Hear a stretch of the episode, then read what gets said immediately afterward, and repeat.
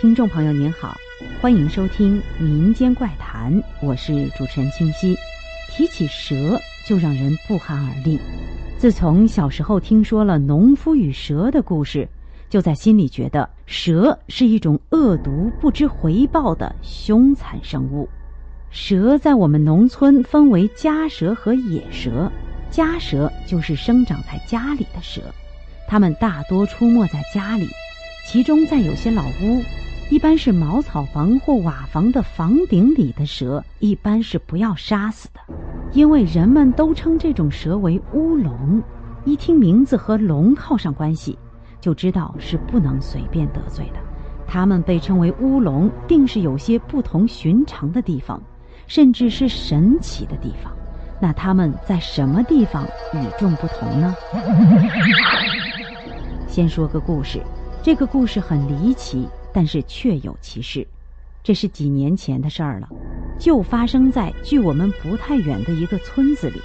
有一家人在拆房子，在拆到房顶的时候，从房顶掉下一条蛇，体型很大。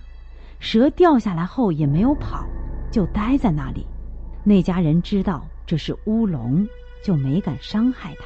但是蛇就是不走。这家人不管是给他烧香还是磕头，蛇就是不动。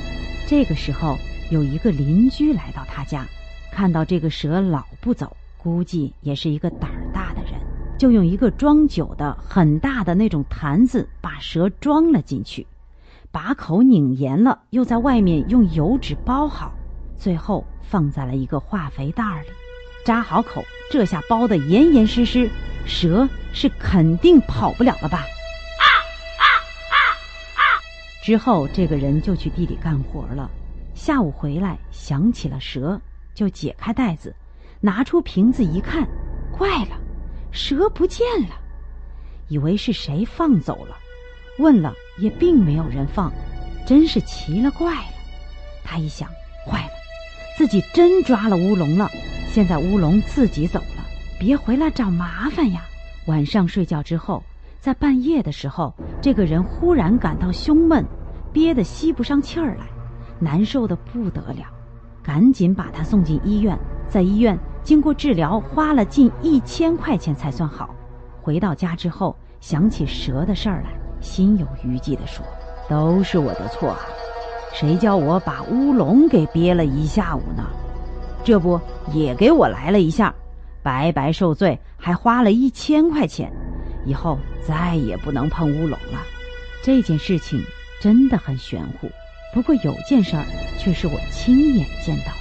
那时我上小学三年级，我们班主任周老师家拆偏房，我们到他家帮忙，也是在拆到屋顶的时候，发现了一条蛇，蛇很大，是黄色的。周老师见了，直接拿铁锹将蛇给铲了，扔在了村北的地里。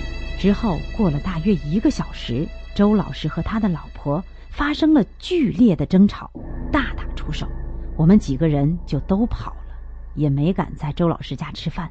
通过这两个故事，模模糊糊的就对乌龙有了一些认识。虽然有些玄乎，但是在我们农村，人们都认为乌龙不要碰，因为它们不会直接伤人，有时还对人们有保护作用。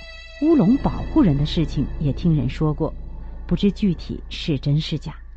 据说是一家人正在家里吃饭，忽然从屋顶掉下了一条蛇，吓得这家人赶快跑了出去。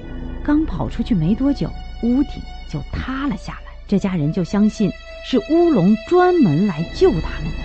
如此关于乌龙的故事还有不少，不过道听途说最多。乌龙到底有没有那么玄乎的本领？我不知道，这也就是我们民间的说法。好了，今天的民间怪谈就到这里，下期再见。